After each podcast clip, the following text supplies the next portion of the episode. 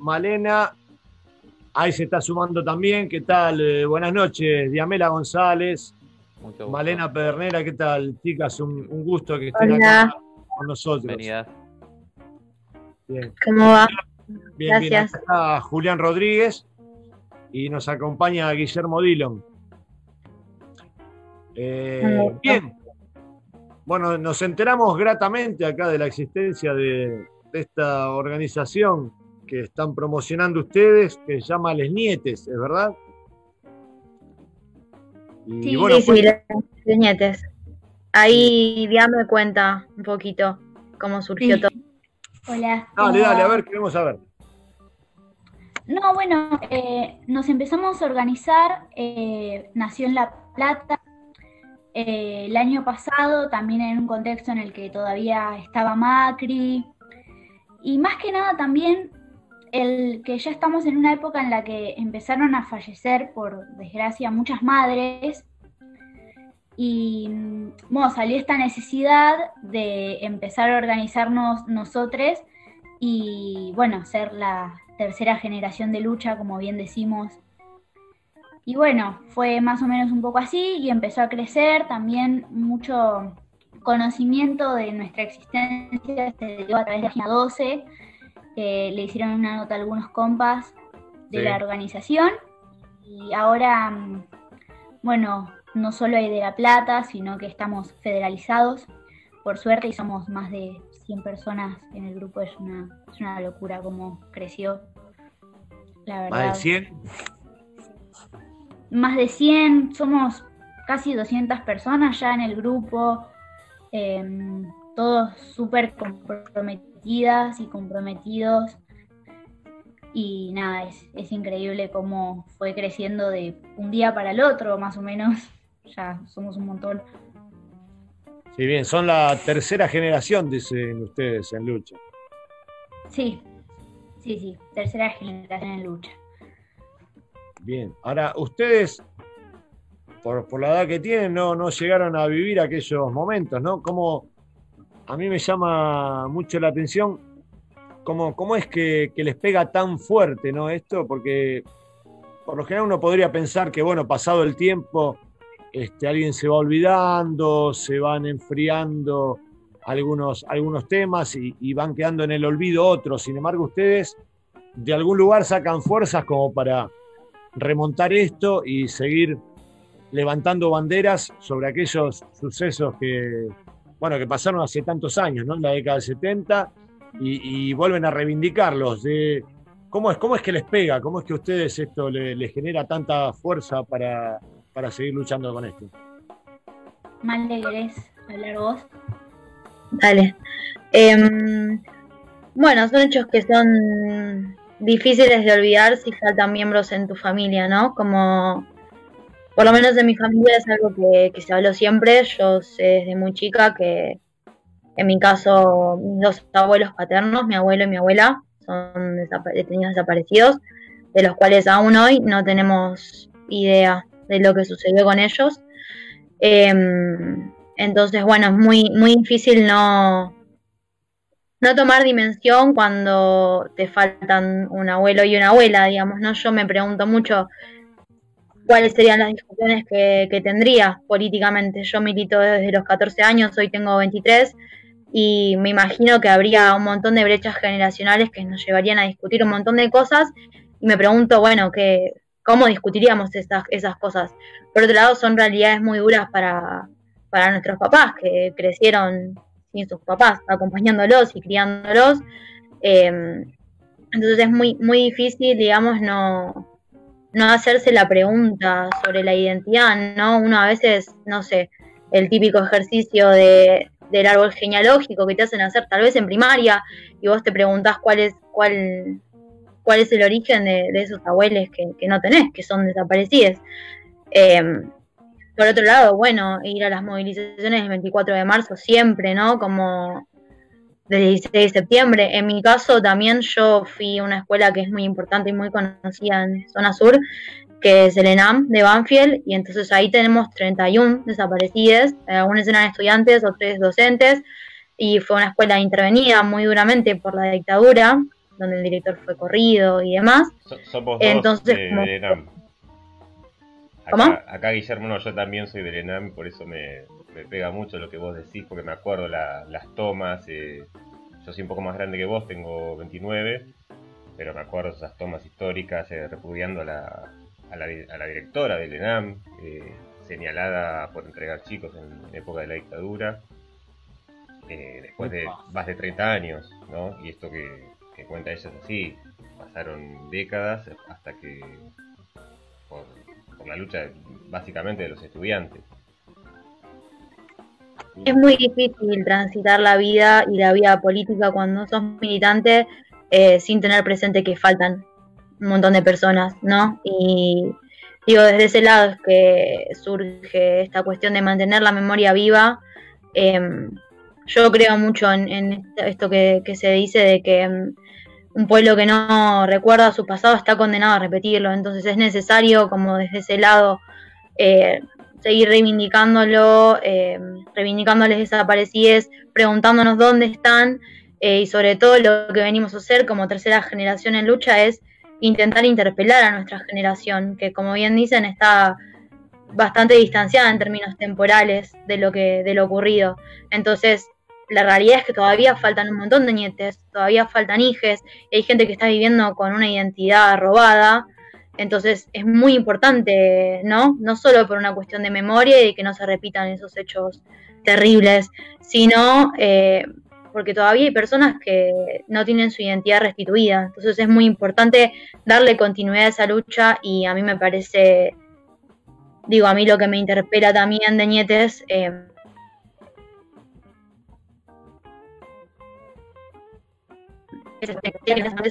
puedan estar tranquilas de que la lucha continúa de la mano de los hijos y ahora de las nietes también, ¿no?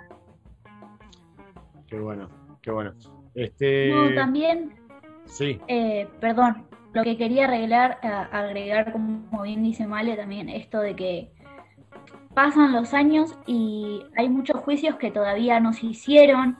También esto de cómo la memoria parece algo que se da mucho por sentado en nuestra historia, pero la gente se olvida muy fácilmente de lo que pasa en, nuestro país. Por ejemplo, en este caso tuvimos un presidente que puso el 2 por 1 para, para genocidas, por ejemplo, todavía no, no están todos los juicios, también, bueno, en este contexto se pararon muchos juicios, seguimos esperando eh, también muchos otros castigos en ese sentido.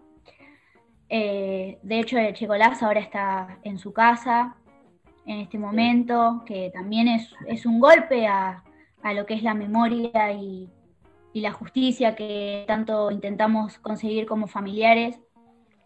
También me parece que lo que marca mucho en nuestra historia es, más allá de que tener un familiar desaparecido desaparecida, marca un montón de historia, nos marca a nosotros desde muy chico en saber nuestra responsabilidad y lo que queremos hacer a medida que vamos creciendo. Yo crecí sabiendo que cuando tenga la edad, yo ahora, bueno, todo 18, eh, iba a tener que, seguir con esto. No, no es algo que me podía desligar totalmente porque es un, compromiso que asumo como familiar y como persona, por así decirlo, y uno crece también antes de tener siquiera entendimiento de la situación en la que estamos como familiares en un espacio completamente político, que hay discusiones en la mesa. Yo soy de La Plata, por ejemplo, y de muy chica iba y jugaba con otros nietes en la casa de Clara Nariz sin siquiera saber qué era lo que había pasado y por qué estaba ahí, pero igual sabía que por algo estábamos ahí. Y después cuando empecé la primaria me encontré con una realidad con otros compañeritos por ahí que no era la mía, que no se hablaba por ahí en ese momento de el desaparecido y todas esas cuestiones por ahí que cuando creces y te encontrás en este espacio te chocan y también el entendimiento que logramos encontrar en Nietes de conectar por, por ese lado también. Eh, chicas, le, hago una pregunta que eh, dudé un poco en hacerla, pero este, por ahí es un poco ácida. ¿Cómo es? Perdón, arranco de nuevo. Hace un tiempo entrevisté a una agrupación de hijos de torturadores. Tuve una charla muy linda con una chica que era hija de alguien que había sido juzgado y que está preso, que, había sido parte de la represión. Eh, desde los grupos de ustedes, de nietes, de hijos, ¿hay alguna relación con ese grupo? Porque me parecía también muy interesante, la experiencia era muy fuerte de esta gente, ¿no? Que había vivido, que eran hijos o nietos de, torturadores de la década del 70 y que criticaban todo eso. ¿Tienen ustedes algún contacto con esos grupos? ¿Fue posible armar alguna, alguna red con ellos o están totalmente distanciados y, no, y no hay contacto? ¿Cómo es eso? Em, no hay contacto, pero me parece que también está que nosotros todavía no tenemos un contacto directo con hijos o con madres, como para plantearlo sobre la mesa, pero bueno, no sé, Male, vos querés agregar algo. No, no, un poco eso. Somos un espacio de construcción eh, nos estamos dando un montón de discusiones al mismo tiempo. Eh, todavía falta un montón de organización hacia adentro, entonces como digo, también pasó esto, ¿no? De que se sumaron muchas nietes em, en el último tiempo y tal vez la federalización fue algo muy temprano, entonces hay cuestiones internas todavía eh, para abordar y todavía no tenemos vínculo así como con otros organismos de derechos humanos. O sea, estamos trabajando todavía en esa cuestión. Bien, bien. Y, bueno, ¿cuál, ¿cuál es el objetivo un poco de la organización de Nietes? ¿A qué aspiran ustedes? ¿Cuáles son las imágenes así que la movilizan a futuro? ¿Cuál es el objetivo que, se quiere alcanzar? Más allá de sostener, como dijeron claramente, ¿no? esas banderas reivindicatorias, este, ¿a, qué aspiran como grupo, digamos? ¿Cómo lo ven ustedes dos? Llegar a más gente, seguramente. ¿Ya me querés hablar?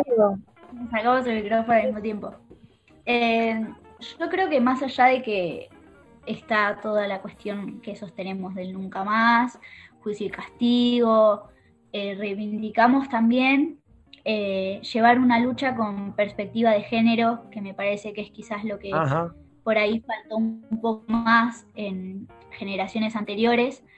También queremos reivindicar las disidencias que desaparecieron y no tienen quizás a nadie reclamando eh, por su aparición también, pero me parece que es un poco lo que nos diferencia de otros organismos que existen de derechos humanos, que mm, quizás tenemos más en cuenta todas estas cuestiones con el género, eh, estamos muy interpeladas, por lo menos las mujeres, con, el aborto, cupo laboral trans, eh, identidad de género, etcétera. No sé si Male quiere agregar algo.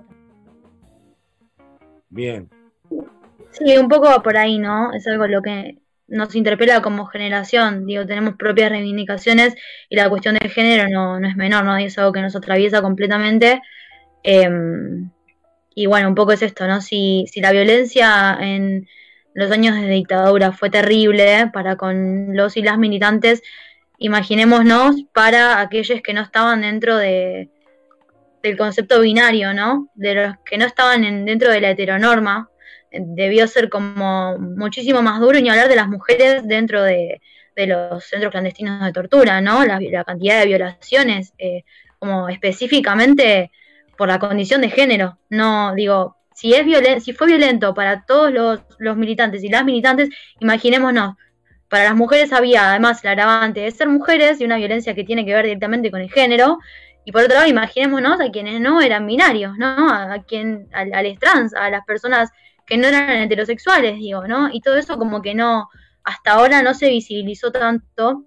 Entonces es una lucha que nosotros reivindicamos, si bien creo que hay, hay compañeros organizados en ese sentido que, lo pueden decir más en, voz propia, es decir, que son parte de ese colectivo, eh, es darle voz, darle lugar y visibilizarlo también.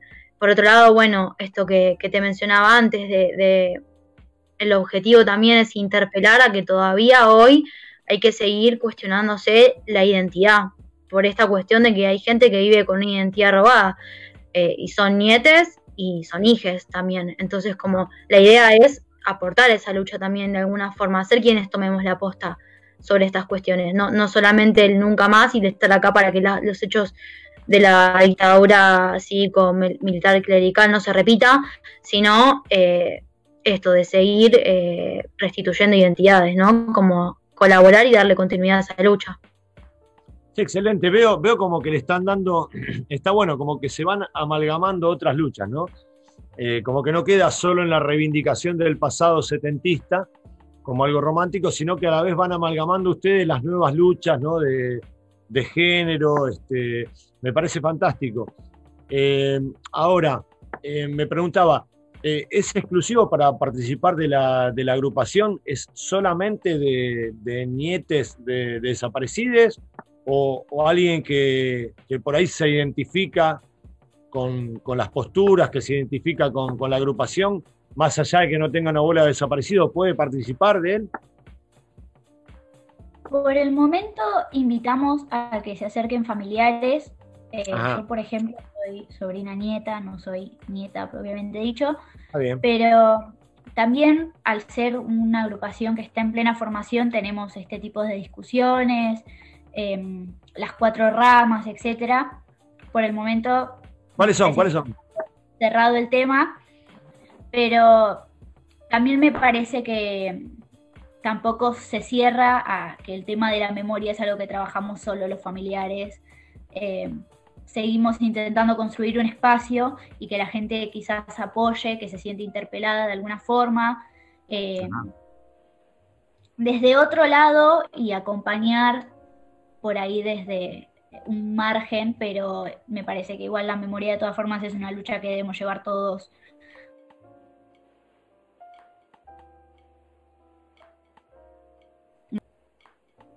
Bien.